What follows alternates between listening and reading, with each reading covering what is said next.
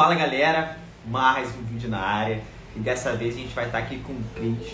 O Cris é Head de Inovação da Subsea 7, ele é analista sênior, ele foi treinado no sétimo período. Ele tem uma carreira bem, bem, bem agitada, por sinal, mesmo sendo bem novo. É, e vocês vão conhecer mais sobre ele. Hoje a gente vai falar sobre o compromisso vai te levar à efetivação. A gente vai fechar o pilar do mês com o Cris. É, Vou dar só uma prévia aqui para quem for assistir depois de algumas perguntas chaves que a gente tem aqui, que é fora a introdução, para vocês conhecerem mais sobre ele, né? Mas como o Superstag pode evoluir profissionalmente, como o Superstag pode demonstrar que está preparado para uma efetivação, como ter uma boa marca pessoal dentro da organização e como o Superstag pode superar obstáculos. Fora isso, eu tenho pergunta da galera aqui que faz parte do nosso programa de aceleração, que são jovens titãs, né, os Superstags e tem perguntinhas aqui também. Fechou? Cris está aqui, vou chamar. Fala aí, Diego. E aí, Cristiano, beleza? Beleza, cara? Tudo bem, e você? Tudo de boa também. Antes de tudo, agradecer pelo teu tempo aí. Muito irado. Tamo junto. É... E, cara, se apresenta aí pra galera, fala mais sobre você, sobre o que você criou, o que você construiu, seu background. E aí depois a gente parte pra pauta. Bom, galera, primeiramente aí agradecer a participação de quem está entrando aí. espero que o papo seja muito produtivo para todo mundo, né? Muitos insights. Eu tenho 28 anos, eu sou formado em engenharia de petróleo, mas assim, a formação que eu acabei escolhendo errado, mas eu vi no empreendedorismo meio que a minha salvação, né? Tudo que eu faço hoje está ligado ao empreendedorismo de alguma forma, seja no meu trabalho tradicional, hoje eu estou como analista sênior de transformação digital numa multinacional de, de engenharia submarina, a gente atua ali no mercado de óleo e. E eu também sou é, fundador, né? Sou fundador, diretor de conteúdo de uma escola digital que, assim como tu, ajuda universitários ali a destravar skills para poder entrar no mercado e se impulsionar, né? Então, desde lá de 2017 eu venho trilhando esse caminho de empreendedorismo mais firme. E foi meio assim, minha história é um pouco, de certa forma, foi meio intuitiva e de certa forma também foi muito de estudo, tentativa e erro e fui melhorando no processo. Então, tipo assim, eu entrei como engenheiro de petróleo na graduação na época em 2012. Então, na época, o engenheiro de petróleo ele se formava ganhando 10k no mês. E no oitavo período, as empresas estavam forçando o cara a se formar mais cedo para poder efetivar o cara e mandar para se capacitar e trabalhar lá fora, porque eu tava com falta de, de profissional. Então, pô, meus pais super bombardeando ali, vai, vai, vai, vai, emprego na certa. E aí, no meio da faculdade, a, a crise veio, né? Então, ali em 2015, 2016, veio o escândalo de Lava Jato, impeachment de Dilma e tal. E, cara, as empresas de óleo e gás não queriam ver o engenheiro de petróleo nem pintar de ouro. Tipo, era demissão em massa e tal. Principalmente aqui no Rio, né? O Rio, grande parte da economia do Rio gira em torno ali da cadeia de óleo e gás. Então foi bem ruim. Então, eu, na época, eu estava saindo da empresa Júnior. Eu consegui ali entrar no, no movimento Empresa Júnior em 2014, saí no finalzinho de 2015. Foi maravilhoso a experiência assim, de empresa Júnior. Tu foi Economist também, né? É, pô, expandiu muito a cabeça a nível de possibilidade de carreira, né? Porque às vezes a gente entra na graduação meio que naquele formatinho linear, que eu vou me, vou me formar engenheiro, vou, vou atuar como engenheiro e ser engenheiro resto da vida. E não necessariamente foi assim, é assim na, na carreira profissional. Só que a gente não aprende isso na faculdade, a gente só aprende fazendo, testando.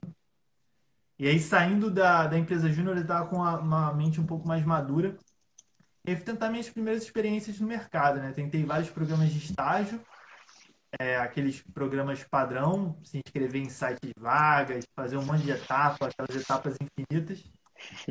Só que é, eu também estava tentando algo pouco convencional, que era tentar achar vagas fantasmas no mercado, porque se o mercado de óleo e gás está demitindo em massa, essas vagas que existem vagas contratando, ninguém está publicando. Porque se você está no movimento de demissão, mas ao mesmo tempo está contratando de forma aberta, gera uma incoerência ali na comunicação. E aí eu fui tentando, através de técnicas de networking, Então eu consegui ser indicado para uma vaga fantasma de trainee. Eu chamo vaga fantasma aquelas que não são divulgadas, né? São, são meio que do submundo do mercado. E aí estava tendo um processo trainee da KPMG que acontecia recorrentemente. Então a KPMG é uma das quatro maiores empresas de auditoria e consultoria do mundo, é multinacional. E o processo durava três meses. E aí eu consegui ser indicado, cortei três meses de processo, fui direto para entrevista com o gestor, o painel com gestores, entrevista final com o RH. E aí entrei. Então, tipo, no sétimo período, trabalhando como trainee, é, trainee CLT, então era carga 40 é, horas semanais. Pressão. Pesado, mas foi um aprendizado muito grande, né? Que, diferente da atuação como engenheiro, eu estava atuando como um consultor. Então, eu consegui trazer toda aquela experiência, aquela, aquela coisa que expandiu minha cabeça do movimento Empresa Júnior, trabalhando com gestão. E ali eu estava meio que aprendendo com clientes muito grandes. Eu trabalhei com Petrobras, Shell, Equinor, é, e, e, entendendo como que o, o, o mundo corporativo gira, né? é a, as engrenagens que fazem o mundo corporativo girar. E foi, foi muito, muito rico. Foi, assim, trabalhar em consultoria é pesado, é muito desgastante, são vários projetos, então de três em três meses, de quatro em quatro meses, você pode estar em um cliente diferente, às vezes em outro estado, você tem que trabalhar viajando, é bem, bem intenso. E aí, ali na, em 2019, eu resolvi mudar de carreira. Eu estava atuando como consultor, estava atuando como consultor para clientes e gás, eu consegui me manter nessa linha especializada ali dentro da KPMG, né? A contratação tinha um pouco dessa estratégia ali da empresa. E aí, em 2019, eu queria ir para a parte de inovação. Eu estava vendo que a, essa parte de empreendedorismo, principalmente inovação corporativa, estava dando, tava dando um boom. As temáticas de inovação começaram a, a crescer bastante. E aí eu, pô, queria mudar. E aí eu consegui mudar dentro da KPMG mesmo, para um braço de transformação digital lá dentro. Trabalhei em São Paulo, fiquei lá três meses trabalhando em São Paulo. É, é um universo paralelo, inovação em São Paulo e inovação em qualquer outro estado do Brasil. E aí, em 2019, na metade de 2019, eu vim para a Subsi. entrei como analista de inovação, é, atuei como analista até o final de, de, inovação até o final de 2020. E agora, na metade de 2021, eu, eu tô como analista sênior, mas acabou que minha chefe, minha, minha, minha antiga chefe, ela foi para uma outra empresa, então as, as responsabilidades estão comigo agora, numa nova estrutura lá dentro da empresa. Então hoje eu sou head de inovação aberta, né? E dentro da Subcia aqui no Brasil. Então todas essas temáticas de programas de relacionamento com startups, fomento de cultura empreendedora, é, programas de, de ideação, de fomento à inovação interna da empresa, tudo ali está dentro do meu guarda-chuva e eu e minha, minha estagiária lá, a Giovana, não sei se ela está por aí. Um abraço, Giovana é, a gente está tocando essas iniciativas por lá. Muito irado. Muito irado. E, e, e Cris, relacionado a, a como o Superstack pode desenvolver profissionalmente, assim, o, o, o que você foi fazendo ao longo da sua carreira, que você foi pegando essas responsabilidades, você foi se capacitando, o que, que você foi fazendo para cada vez mais estar onde você está hoje, você mega novo, assim, então, tipo, como é que a galera consegue seguir esse espaço, sabe? Cara, primeiro, é... e aí até uma, um, um parênteses, né? Algumas das respostas aqui eu peguei até um, alguns insights com os meus próprios alunos, assim, algumas dificuldades, alguns paradas, eu acho que ajuda a tornar mais rico também. Cara, primeiro de tudo, você tem que ter claro na sua cabeça para onde você quer ir. Então, tipo, eu troco ideia assim com muita gente com dúvida, ah, tô meio perdido, como que eu me faço para me desenvolver? E a primeira pergunta que eu faço é, tá, você quer se desenvolver para quê? Tipo, qual o seu foco? Qual o seu objetivo? Aí a pessoa, sei lá, faz ADM. Ah, eu queria trabalhar na, nessa parte de administração de empresa e tal. Pô, administração de empresas é um mundo. Tipo, dá para ser para área de RH, para área de finanças, para área de processo e por aí vai. E aí eu falo, não, cara, você tem que ter um foco. Porque eu gosto de trabalhar da seguinte forma. E aí eu, eu falo isso para toda a galera, assim, alunos ou galera que eu troco por, por inbox. Eu gosto de trabalhar no, no esquema de engenharia reversa. Então, tipo assim, eu primeiro olho lá na frente, eu entendo o padrão, e depois eu desconstruo o padrão até a mim ou até hoje para como que eu consigo aos poucos ir construindo para chegar até lá. E, e, eu vou fazendo esse, esse, esse processo iterativo constantemente, porque dependendo do tempo, né, as coisas podem mudar e você tem que ter a agilidade ali para se adaptar. Então, cara, a primeira coisa, assim, entende onde que você quer ir, onde que você quer chegar, qual o seu próximo passo. Então, que seja uma vaga de estagiário de RH numa multinacional X.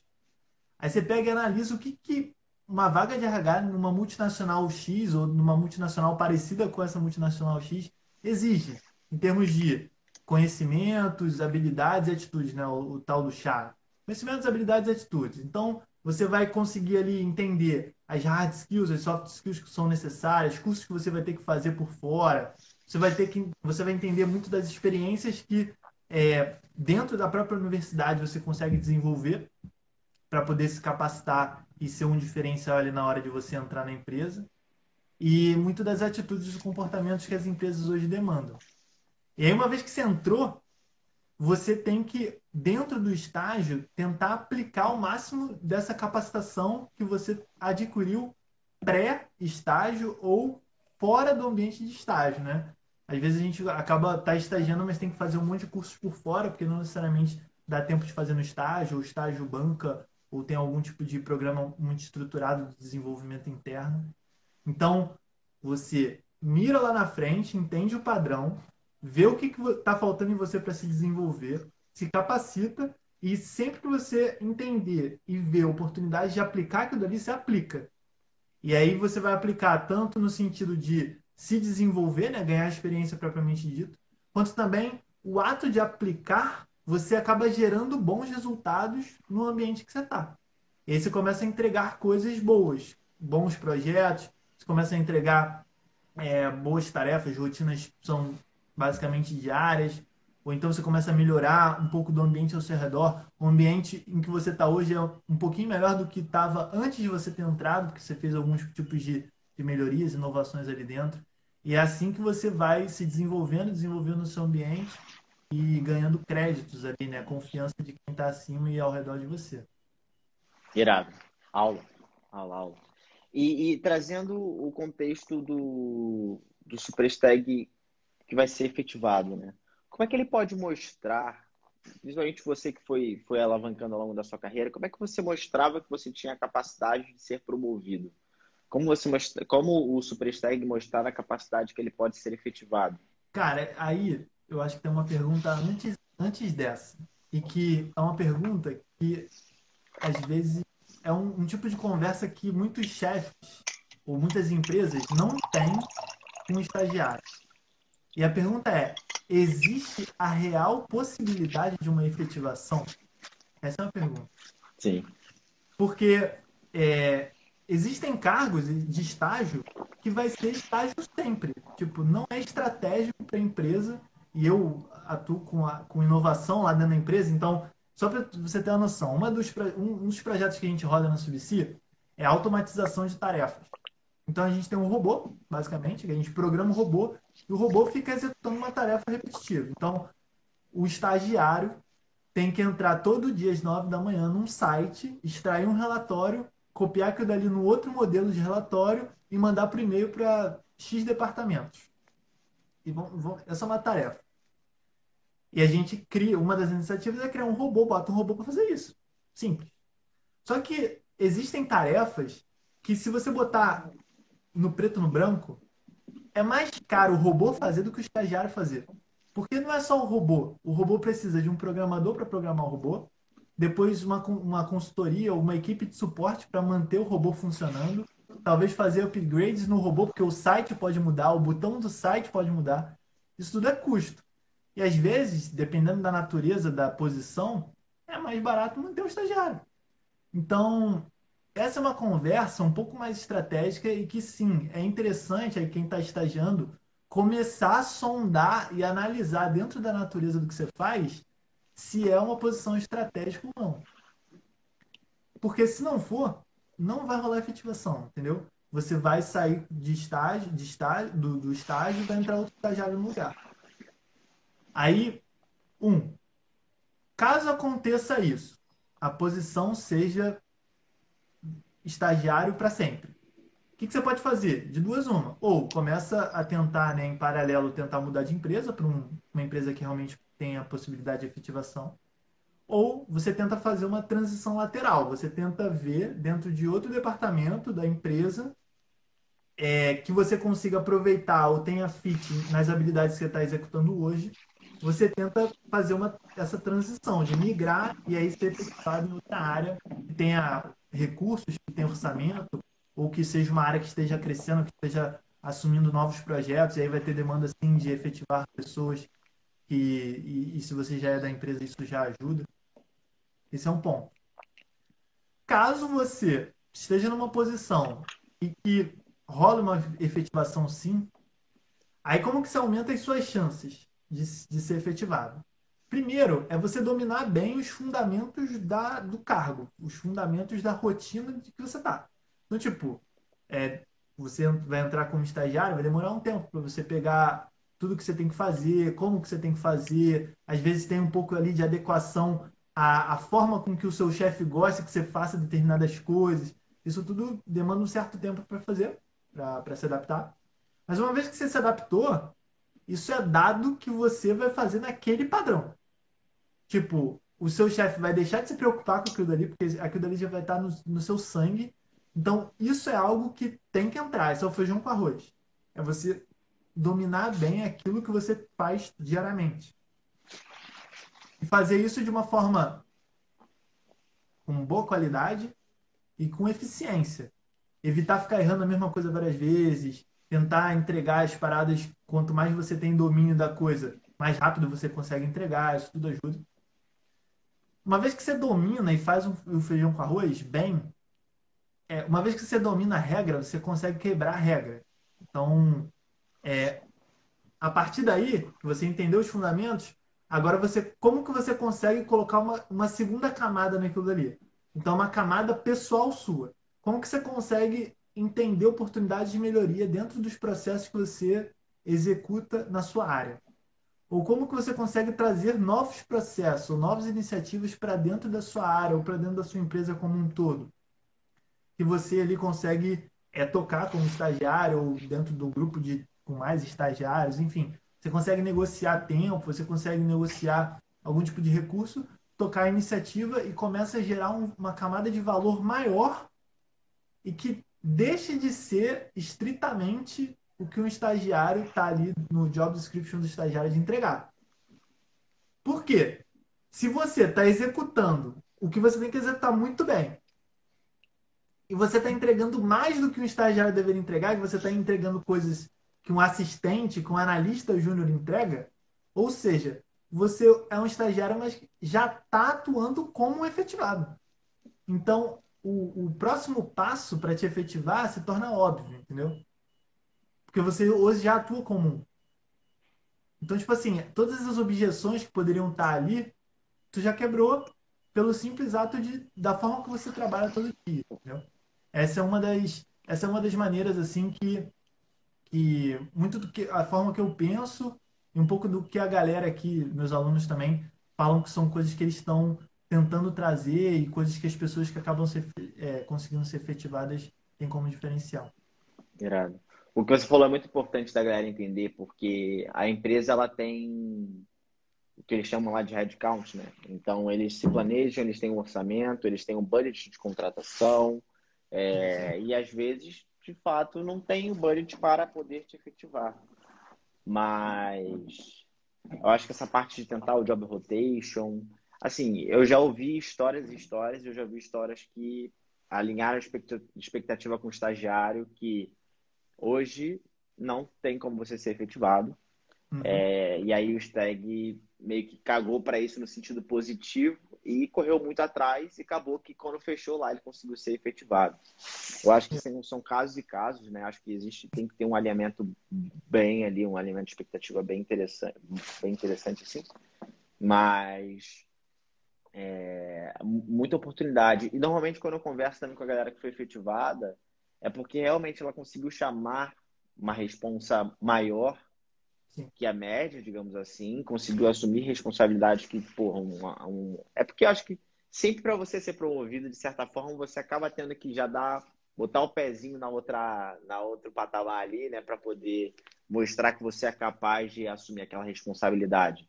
Até porque uma vez dentro, o seu onboarding meio que já foi feito, nas suas próximas promoções nem sempre tem um onboarding tão metódico, Não. né? Tipo assim, agora você foi efetivado. Parabéns, toma mais responsabilidade, né? Toma mais coisa aqui, pega e vai. Uhum. Então, achei bem irado que falou. E Cris, trazendo para a perspectiva de, de marca pessoal, né? Mas interna mesmo, assim. Como você hoje construiu a sua marca pessoal é, interna? E outra coisa, até uma curiosidade. Você foi e construiu a escola digital.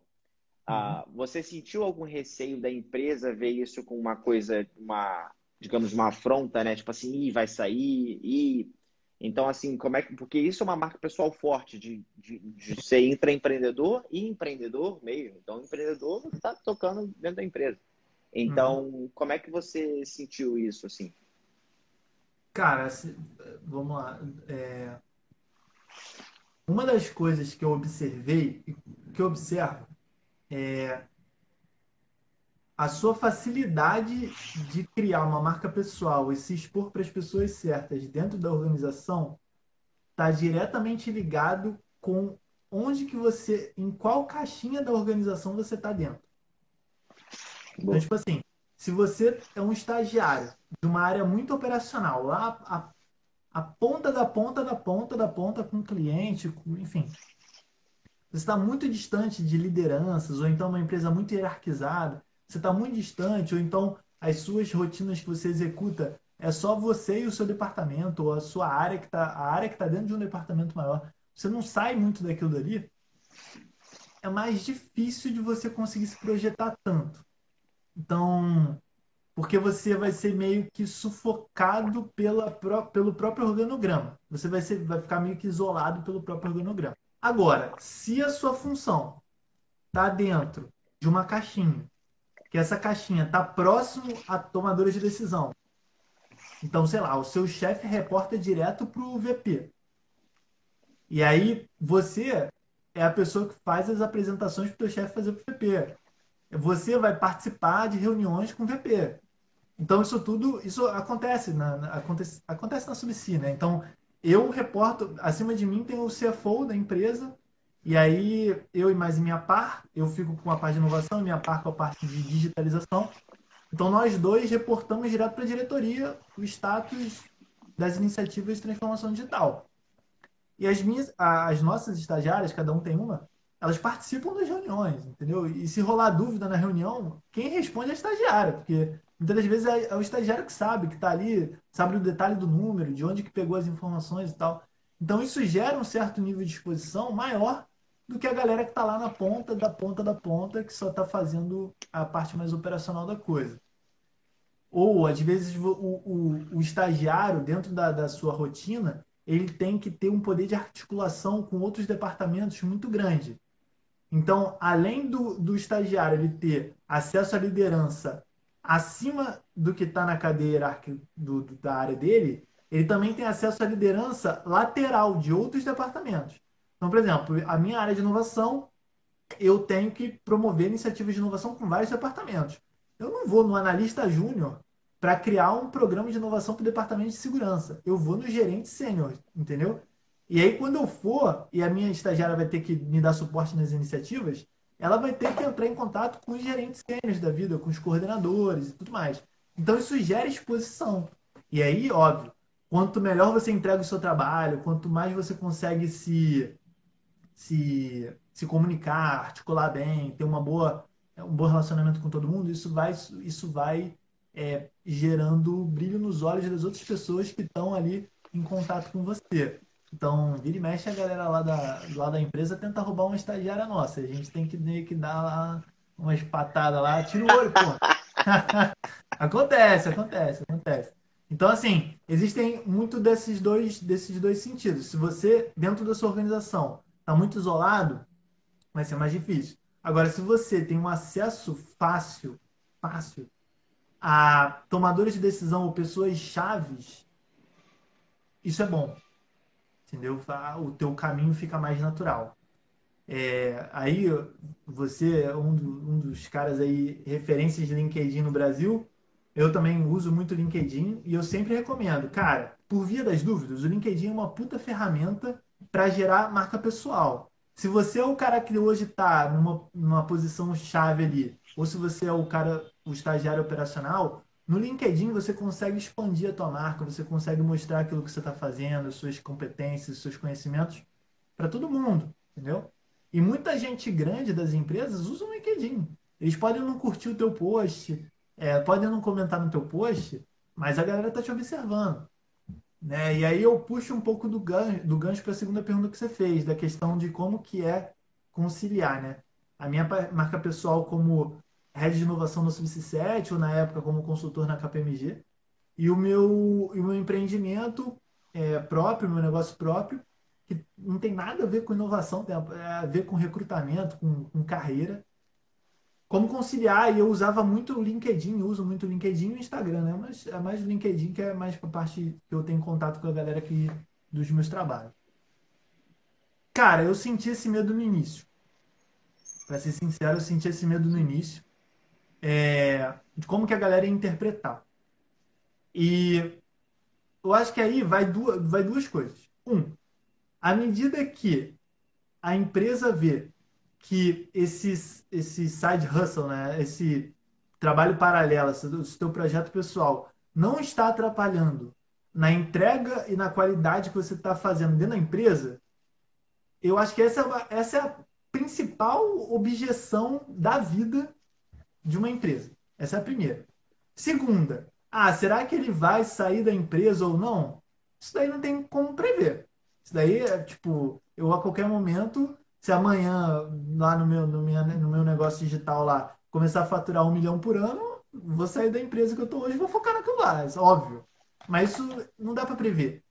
Mas a questão da qualidade no, no, dia a dia, que é algo que a empresa pode cobrar, é um, algo que ela também monitora com mais, com mais frequência. Então, tipo assim, se você tiver um projeto pessoal, toca, é, mas toma cuidado para não perder na qualidade da entrega que você tem que fazer lá no seu trabalho diário.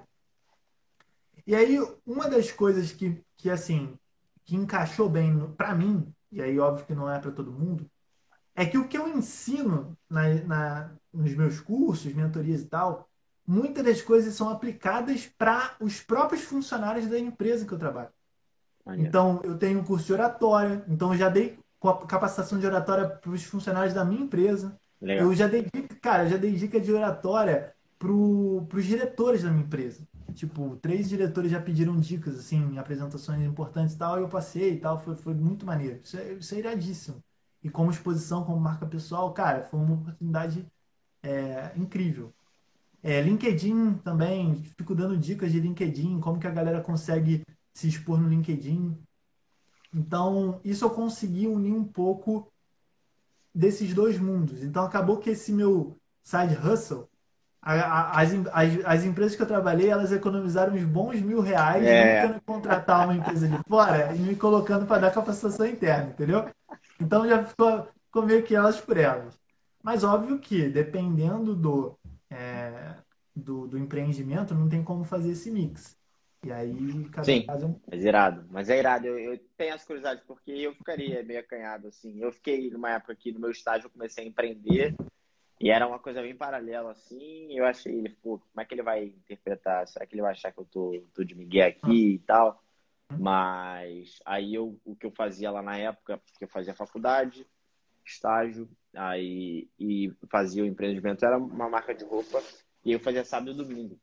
Então eu me uhum. dedicava sábado e domingo, ou então, tipo, fora do horário ali de trabalho mesmo, para poder é, fazer o que tem que ser feito. Mas aula. E tem uma pergunta aqui, o, o Cris, que é do Titã, do Ziel, que ele falou o seguinte: Como estruturar um bom plano de carreira frente às transformações tecnológicas e acelerada expansão digital? É, como é que, como conciliar, né? Assim, porra, tá se especializando numa determinada coisa, surge outra, e aí o que, que foca? Como, como levar isso baseado, principalmente você que está na chefe, da parada de, de inovação aberta, que muita gente pode ficar perdida, né? Os colaboradores ficam, e aí, tô sem emprego. Como é que é isso? Cara, assim, é... vamos lá. Eu gosto de falar que toda profissão tem largura e profundidade. Então, tipo assim, largura é o quanto, quanto qual é a, o grau de diferenciação ou especialização que você consegue ter dentro de uma profissão, dentro de uma formação. Então, tipo, ah, sou engenheiro de petróleo, e dentro do petróleo tem a perfuração de petróleo. Aí dentro da perfuração tem o equipamento que perfura o petróleo. Aí tem o método XPTO de perfurar petróleo. Então, são várias derivações. Então, existem profissões que você consegue derivar bem. Uhum. Por exemplo, RH. O RH, ou você trabalha como recrutador, ou no departamento pessoal, ou então numa área de treinamento, mas a área de treinamento das empresas geralmente é bem pequenininha. Então, tipo assim, não é muito, não tem muita largura. E aí o, o, lance também é ter profundidade. Então, a profundidade é até que ponto você consegue transitar entre tipos de empresas e segmentos diferentes e levar a expertise que você tem. Então, por exemplo, eu como engenheiro de petróleo, trabalhando como engenheiro de petróleo, eu só consigo trabalhar onde? Em petróleo. Não consigo trabalhar numa empresa de aviação. Impossível, entendeu? Agora, eu como analista de inovação, as metodologias de inovação, relacionamento com startup, é para petróleo, para aviação, para energia elétrica, para varejo. Então, eu tenho profundidade. Então, esse é o primeiro ponto. Tipo, quando você for pensar em carreira, você tem que pensar em largura e profundidade. Porque é muito disso. Determinados momentos, setores entram em crise. Então, se você consegue mudar de um para outro. Ou em determinados momentos, a tecnologia vai sendo absorvida naquela, naquela carreira e vai criando ramificações, novas vertentes, novas derivações dentro daquela profissão. E aí você consegue, se você, se você tem uma largura suficiente, você consegue transitando, aprendendo novas coisas. E aí, óbvio, né? É a questão, é a, é a, a, a teoria do oceano azul. Quanto antes você vai para um nicho que tenha pouca, pouca concorrência, né? A sua facilidade de arrumar uma vaga e, enfim, estágio ou uma vaga efetiva, aumenta também. Então, você consegue ter essa margem de adaptabilidade, entendeu? Então, isso é um pouco ligado a. É um pouco ligado. dentro da questão de plano de carreira, isso está um pouco ligado ao seu foco, ao foco de atuação que você deseja ter. Entendeu? É você entender o mercado. Então, dentro do mercado, você tem que entender essa questão de largura e profundidade. E, principalmente hoje em dia, você tem que entender a questão da tecnologia como que a tecnologia hoje está afetando mercados. Então, você tem um mix de tecnologias, então você tem a tecnologia em si, e como que a combinação dela gera novos negócios ou novas soluções que acabam ou abrindo novas oportunidades de emprego ou substituindo pessoas no ambiente do mercado de trabalho. E aí você entendendo esses nichos em que está ficando mais quente e aqueles que estão ficando mais frios, você consegue dar uma direcionada melhor ali em, é, no, no caminho que você precisa seguir. E uma outra parada, assim, que eu vejo que a galera fala pouco, são fontes de renda. Você pode ser concursado público, funcionário público. Você pode trabalhar como CLT. Você pode trabalhar como prestador de serviço. Hoje em dia está aumentando essas questões de freelancing, autônomo e tal. Você só precisa de um notebook e uma conexão com a internet. Você pode trabalhar, você pode criar um negócio, montar um negócio próprio. Você consegue montar um negócio próprio também com notebook e internet, gastando muito pouco. E aos poucos vai crescendo, vai validando o teu produto. Você vira um empresário, um dono de negócio. E, cara, com o dinheiro que você ganha nessas quatro fontes possíveis fontes de renda, ou, enfim.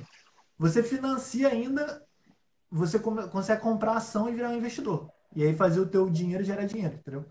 Então, tipo assim, eu acho que falta um pouco disso também. Falta um pouco de expandir a cabeça da galera para que carreira não é uma parada linear. Você não precisa só trabalhar numa empresa X ganhando um saláriozinho e batendo ponto 8 horas por dia, entendeu? Você pode trabalhar com isso você pode ter um negócio próprio, que você é um side hustle ali, mas que, sei lá, ali a tua renda, você ganha 40% da sua renda total vem daquilo dali. E ainda você pode investir em ação, e aí 10% da tua renda vem de ação, entendeu? Então, você tem várias formas de, de ir traçando determinados tipos de, de, de desenvolvimento para si. Sacou? Então, são algumas da, alguns dos conselhos que eu passo, algumas das coisas que eu ensino para os meus mentorados também. E coisas que a faculdade não ensina, né? Maneiro. É legal que a gente vai entrar agora em agosto em educação financeira. Justamente para a gente conseguir falar disso para a galera que ninguém ensina nada de educação financeira. Eu fiz economia, mas não me ensinaram nada não. É seguinte. Tem uma pergunta aqui do Sérgio, mas eu acho que tu falou que era sobre, tipo, qual foi o seu diferencial para conseguir o trainee ainda no sétimo período. Fora o network que tu fez e tal, o que que tu, a empresa Júnior também que tu falou, mas o que mais, assim, tu acredita que tu poderia citar? Cara, como diferencial para o trainee naquela época foi é, o networking, porque a indicação conta muito, né?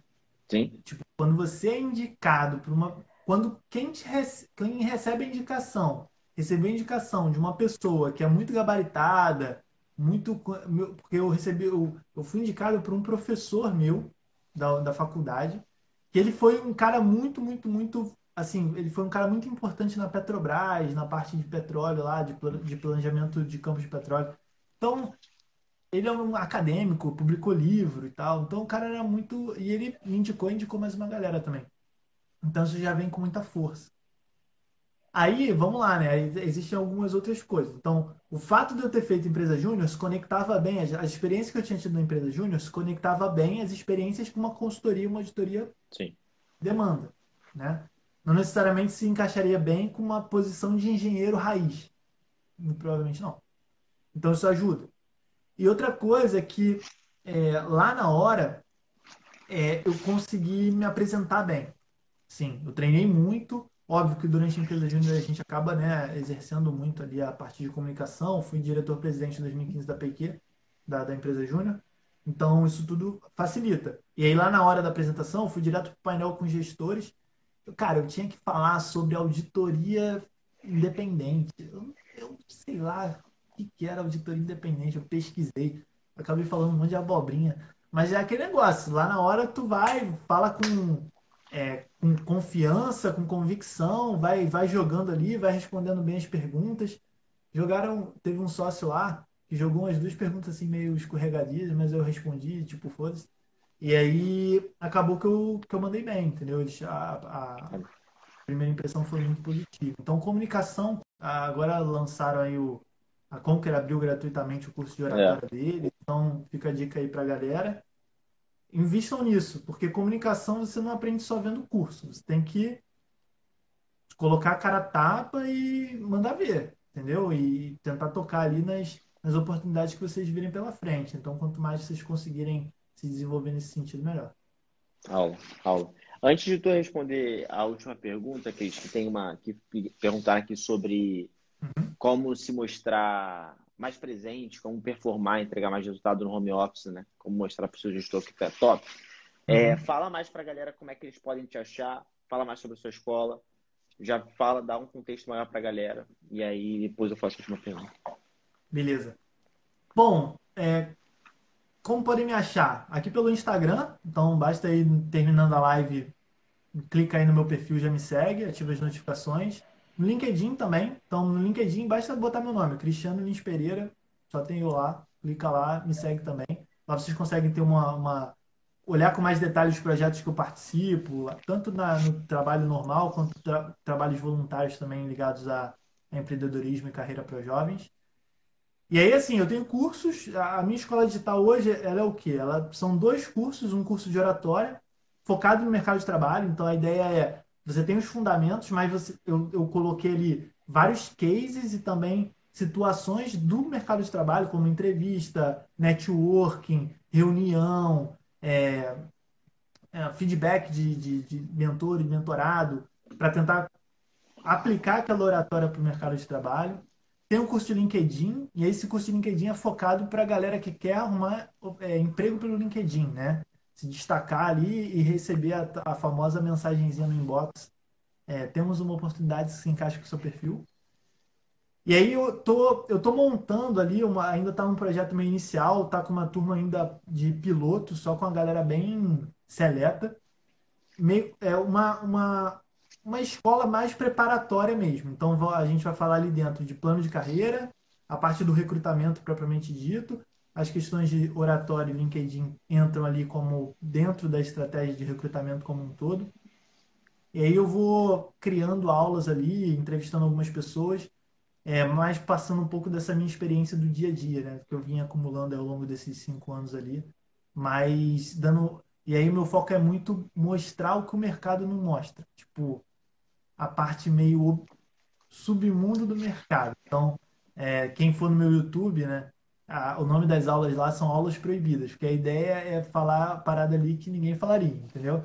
Então, eu gosto muito de trazer isso nos meus cursos, então, muita coisa minha. Então, todo o meu curso seria se eu fosse me inscrever numa vaga num site vagas.com, como eu, eu, me inscreveria? Eu abro lá e vou me inscrevendo, entendeu?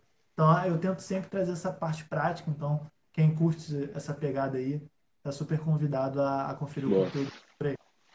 Irado, irado. E, e, e, Cris, sobre a pergunta que eu, eu vou pegar aqui porque o nome não é tão fácil. Shaoane. Como se destacar no estágio home office? Para a gente fechar com chave. Que é difícil, tá? A galera ficou. Tanto o gestor ficou nervoso, e aí, como é que eu vou lidar com o stag, né? É, Tanto quanto o stag falou assim, cara, como é que eu vou me comunicar? Não tem mais aquele, aquela troca ali mais próxima. Sim. E... Olha, a comunicação tem que ser mais constante. Então, você, junto com o seu gestor, primeiro você tem que entender um pouco da forma que o gestor trabalho, né? E tem gestor que ele é mais controlador, então ele por, por conta própria vai te perguntar mais várias vezes por dia ou várias vezes por semana como está acontecendo determinada coisa. Vai ter gestor não. Você vai ter uma reunião na segunda, ele vai te passar a tarefa, você vai tirar suas dúvidas e ele só vai te perguntar como que tá na sexta de manhã, entendeu? Você tem que entregar na sexta no fim do dia. Então, o, o perfil do gestor muda um pouco ali. Mas algo que eu acho que vale a pena todo mundo fazer é criar checkpoints certos na agenda do gestor para ir constantemente passando update das coisas. Tanto passando update daquilo que está tocando, quanto também é um momento de entendimento do, do, das outras iniciativas ou dos projetos como um todo que estão acontecendo na área. Porque às vezes você fica muito focado na sua entrega e você acaba desconectando dos outros membros do, do departamento, das outras iniciativas que estão acontecendo e que não estão necessariamente com uma participação ativa sua. Então, tenta ter reuniões de 15 minutinhos, meia hora no máximo, todo dia, vamos supor assim, com seu gestor, seja no fim do dia ou no início do dia. Tenta deixar ali mais ou menos já engatilhado é, na agenda deles, porque geralmente a agenda de gestor é um pouco mais concorrida. E isso acaba se tornando uma, algo positivo, porque você cria uma rotina, uma rotina de estar próximo, mesmo distante, entendeu? Então, isso facilita você ter um pouco mais desse contato e até mesmo mostrar aquilo que você está entregando, né? Porque às vezes o gestor chega, eu, eu te, teve um aluno meu, é, foi um caso muito disso. O, ele entrou no estágio, ele, a gestora do nada pediu para ele fazer um mega um Power BI sinistro e não perguntou nem para ele se ele sabia Power BI. E ele não sabia. E aí ele com medo, ele falou assim: "Não, eu faço. Eu... Faço, faço sim. Quanto que tem que entregar? Tem que entregar tal dia". Ele falou: "Faço". Ele teve que aprender Power BI do zero. E ele foi fazer sozinho, tipo, pedindo ajuda para amigo e tal, tal, tal, tal, tal. Entregou o BI e ainda foi elogiado. Mas tipo assim, Aí ele, ele ficou um dos questionamentos, né? Mas eu não sei até que ponto ele, ele falando para lá pro grupo. Eu não sei até que ponto a minha gestora ela tem noção de todo esse bastidor que eu fiz para poder entregar o BI. Às vezes ela viu eu entregando o BI lá no fim das contas com uma facilidade, com uma qualidade que ela acha que eu já sei BI, eu sou um programador de BI. Eu não sou. Então, se você tem checkpoints constantes, você consegue mostrar o processo da coisa. Isso é. acaba te valorizando mais também, é, valorizando mais aquilo que você está entregando. É, porque o... isso é irado que tu falou, porque o gestor ele quer saber do teu esforço, ele quer saber se você está correndo atrás, se você está procurando, se você está estudando. É... Então, mostrar o processo É, isso tá, isso para gente, gestor que quer efetivar, quer promover, e até que, que a gente quer recrutar, a gente olha muito sobre o processo que fez com que a pessoa chegou até ali, né? Para a uhum. gente conseguir ir puxando as competências e ir alinhando com a cultura da empresa. Então, isso é foda. Onda, onda. É, galera, seguinte. É, o que já falou aqui, acessem, só clicar aqui em cima, vai aparecer o dele, só seguir. No LinkedIn ele também falou e conheçam mais sobre a. É, qual é o nome? É Carreira Ágil? Carreira Ágil. Carreira Ágil. Top. E seguinte, a partir de agora, agosto, a gente vai falar sobre educação financeira. A gente vai trazer uma galerinha quente aqui para poder falar é, com vocês sobre o que, fazer com o dinheiro do, do, do estágio, junta ou não junta. É, e tem muita coisa para fazer com essa parada. É, tem vários dados também muito bizarros né, do mercado financeiro que a galera assim tá em dívida e tal. A gente vai trazer algumas coisinhas aqui para vocês. Obrigado por assistirem até aqui. Cristiano, cara, brigadaço pelo teu tempo, por todos os ensinamentos. Onda pura. E, galera, esse aqui vai ficar gravado. É, e depois a gente bota lá para vocês, titãs, os highlights, o creme de la creme. Fechado? Valeu, Cris. Valeu, gente. Obrigado. Valeu. Valeu, galera. 就这样。